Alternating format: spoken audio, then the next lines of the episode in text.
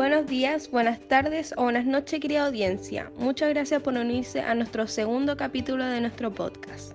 En el tema de hoy hablaremos sobre dos cantantes, Aretha Franklin y Janis Joplin, en el que las dos fueron una de las más talentosas de todos los tiempos, cuyas dos voces nos han inspirado para escuchar buena música y hasta para expresarnos por el medio del baile.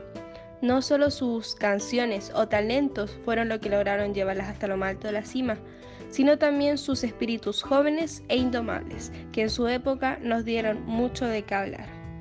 En este podcast podrás conocer sus orígenes, su acceso a la fama, cómo comenzó en el mundo de la música y el análisis de sus grandes canciones, que sería la canción Respect de Aretha Franklin y la canción Mercedes-Benz de Janis Joplin. Luego de la introducción que nuestra compañera Isidora Arias nos dio, vamos a compartir la historia de esta magnífica cantante, Janis Joplin. Janis Lynn Joplin Nació el 19 de enero de 1943 en Port Arthur, Texas. Fue criada en una familia acomodada, de la típica ciudad sureña tradicional. Pronto se convirtió en el blanco de los detractores. Durante toda su vida escolar fue acosada y excluida, debido a su ligera obesidad y a sus problemas de acné. Así, ella empezó a refugiarse en la música que representaba su dolor, el blues, siendo sus primeras referentes Ma Rainey, Bessie Smith o Led Belly. Durante esta época empezó a cantar blues en la Thomas Jefferson High School Band y comenzó a cultivar un carácter rebelde, que era el vivo reflejo de sus heroínas musicales. Su principal objetivo era abandonar el sur. Al completar sus estudios secundarios, ingresó a la Universidad de Austin, y aunque no logró completar sus estudios ahí, la experiencia universitaria le sirvió para conocer y relacionarse con gente que la entendía y tenía sus mismas inquietudes. También, dentro de la universidad, empezó a experimentar con las drogas. La primera canción que insiste Janis Joplin, What Could Kendrick Do, fue grabada en 1962 en una cinta en casa de un amigo de la universidad. En 1963, a sus 20 años, ella y su amigo Chet Helms decidieron dejar la universidad y pidiendo transporte abandonaron el rígido y conservador sur y llegaron a North Beach, San Francisco. Al fin estaban en territorio hippie. San Francisco era la auténtica sede del movimiento hippie y de la contracultura norteamericana donde los instintos más salvajes de Janis se liberaron a través de la vida bohemia y de las drogas. En 1974 ya se encontraba grabando una serie de estándares de blues junto a reconocidos artistas psicodélicos, con temas como Long Black Train Blues o Daddy Daddy Daddy. Sin embargo, mientras su carrera como cantante crecía, Janis se iba debilitando. La psicodelia de los 60 y su insaciable gana de experimentar nuevas sensaciones la llevaron a la dependencia por los estupefacientes, y sus amigos de la universidad preocupados por ellas consiguen que vuelva a casa en 1965, pesando solo 35 kilos. En 1966 decide volver a San Francisco. En ese momento comenzó como vocalista de la Big Brother and the Holding Company, grabando un disco con el mismo nombre. Hacían un combo casi perfecto, porque pronto se quedaron cortos al lado de la energía que desprendía nuestro artista. Además, tocaba con otras bandas y actuaba en muchos festivales al aire libre. Entre estas podemos destacar su interpretación de Ball and Chain de Big Mama Thornton en el Festival de Monterrey de 1967, un macro festival donde se juntaron las mejores formaciones musicales del momento. En 1968 se marchó a Nueva York, donde grabó el primer disco Cheap Trials. Rápidamente se convirtió en disco de oro y las críticas fueron excelentes pero estas solo se centraban en la voz y el estilo de Yanis, por el que el grupo decidió deshacerse. Su inagotable energía la llevó a buscar a los mejores músicos. En 1979 ya había formado la Cosmic Blues Band. Y salía su segundo disco, I Got Them All Cosmic Blues Again, Mama, un disco maravilloso que mezclaba los estilos blues, rock y soul. A pesar del éxito de su reciente banda, Janis pasaba por un mal momento y la banda terminó separándose. Los 70 comenzaron con Janis libre de heroína, luego un viaje al Amazonas para purificarse y con la formación de su nueva banda, Full Tilt Boggy Band. Con esta nueva formación grabaron Pearl, sin embargo, Janis nunca vio salir el disco. El 4 de octubre de 1970, a sus 27 años, su productor la encuentra en el suelo de su departamento, muerta por una sobredosis de heroína. Hecho que sorprendió a todos, pues se suponía que estaba limpia. A pesar de su tormentosa juventud, Janis Joplin fue un ícono en el movimiento de la liberación de la mujer. La cultura norteamericana, y en especial la sureña, a la mujer se le educaba para tener conductas sumisas, todo con un enorme trasfondo religioso y moral, algo que contradictoriamente también pasaba en el movimiento hippie, donde ellas eran amas de casa de suburbio, que se encargaban de la limpieza de la comuna y cuidado de los hijos. Sin embargo, Janis se salía de la norma. Era bisexual, vestía como le daba la gana, se relacionaba con quien quería y cuando quería, jamás se casó y tampoco tuvo hijos. E incluso en sus conciertos provocaba a los policías insultándolos desde el escenario.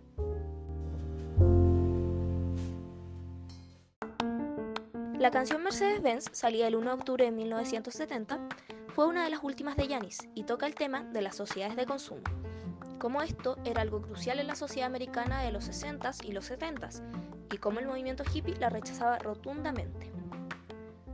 La canción trata de Janis cantándole a Dios, pidiéndole al mismo una serie de lujos te invita a reflexionar sobre la manera en que se vive hasta el día de hoy en los países capitalistas, donde las grandes empresas constantemente sacan productos que prometen hacer mejor la vida de las personas. También, como las personas se terminan validando unas a otras por poseer o no estas cosas materiales, y de cómo las personas son capaces de verse menos a sí mismas por tener o no más cosas. En general, como toda la sociedad, gira en torno a los bienes que una persona posea la canción busca tener una repercusión social y que las personas se den cuenta que somos más de lo que poseemos. A continuación, les mostraremos un fragmento de esta gran canción de protesta, Mercedes-Benz de Jenny Joplin. Terminando el análisis de la canción que nuestra compañera Catalina Contreras nos dio, vamos a seguir con nuestra investigación, la historia de esta gran cantante Aretha Franklin.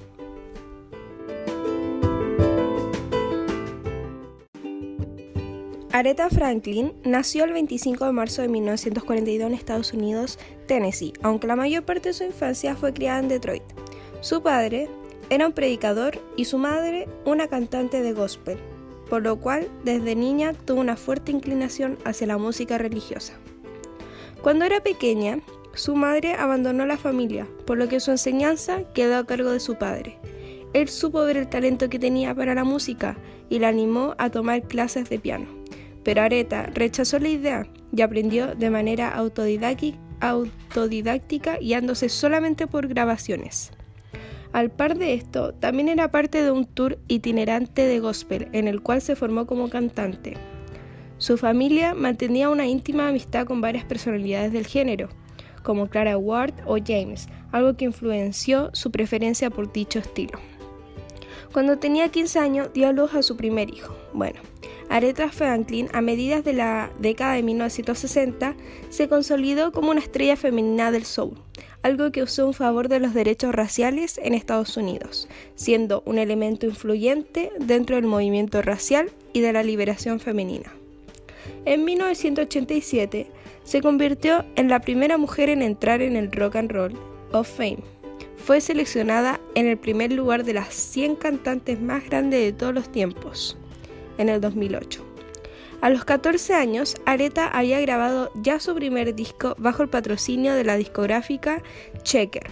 No obstante, su camino por la fama estaba a punto de comenzar y la década de los 60 sería testigo de ello.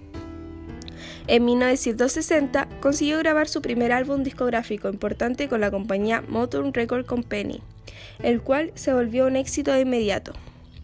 En 1961 fue fichado por Columbia, lo cual quiso que se enfocara más hacia el jazz, algo que la cantante no consideraba su género. En lugar de ello, decidió cantar acompañada de ritmos de blues y su inesperable gospel, lo cual creaban el marco perfecto para su extraordinaria voz. Con estos dos estilos consiguió revolucionar el ámbito musical de su época, y fue tanto su éxito que incluso llegó a ser conocida bajo el nombre de Lady Soul. En el 67 lanza su disco I Never Loved a Man, en el cual fueron incluidos cinco sencillos que terminaron de posicionarla como la reina definitiva del género y una gran celebridad en la música. Cada uno de ellos logró vender más de un millón de copias. La canción Respect y I Never fueron las más famosas de ellos. Aretha, consolidada ya como una de las cantantes más exitosas de su tiempo, Aretha continuó cosechando éxitos. Sus álbumes posteriores la acarrearon miles de admiradores, pues con ello también se diversificó incluyendo géneros como el ride and the blues y el pop. No obstante, la década de los 70 no fue una época muy fácil para ella. La cantante tuvo que atravesar por problemas como la ruptura de sus matrimonios, lo que le acacó constantes cambios de humor. También disminuyó su talento al componer canciones, afectada por los problemas personales que tenía y su, y su equivocación al elegir nuevo material. Pudo resurgir en los 80 gracias a las colaboraciones que hizo con artistas de la talla de George Michael y Annie Lennox. Para entonces había ganado ya 17 premios Grammy y sacando más de una decena de álbumes con gran éxito. En el 2014, además, le fue eh, concedido la mención honorífica en el doctorado de artes por la Universidad de Harvard por sus contribuciones a la música. En el 2009, apareció en la toma de, posesión del presidente Obama para interpretar la canción My Country, This of Thee. Aretha Franklin falleció el 16 de agosto del 2018 en su residencia de Michigan a los, a los 76 años a causa de un cáncer de páncreas.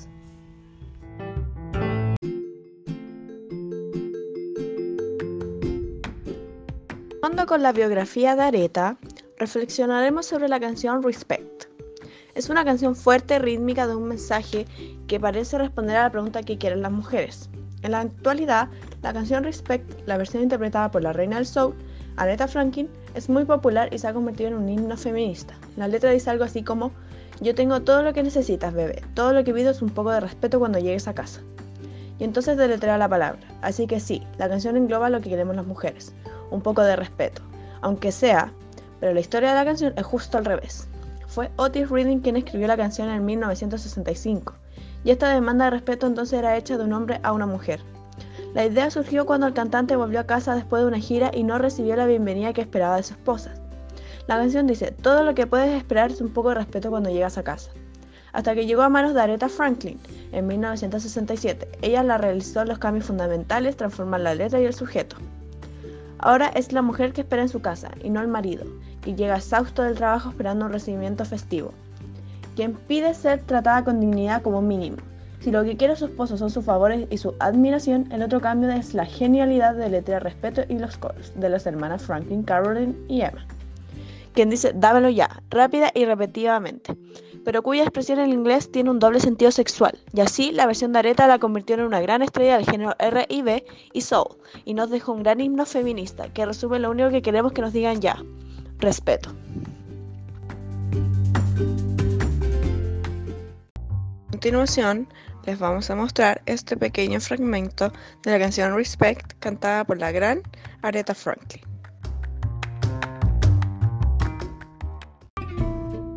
Muchas gracias por escuchar nuestro segundo capítulo de nuestro podcast. Espero que les haya gustado esta historia y nuestro análisis de estos dos grandes cantantes.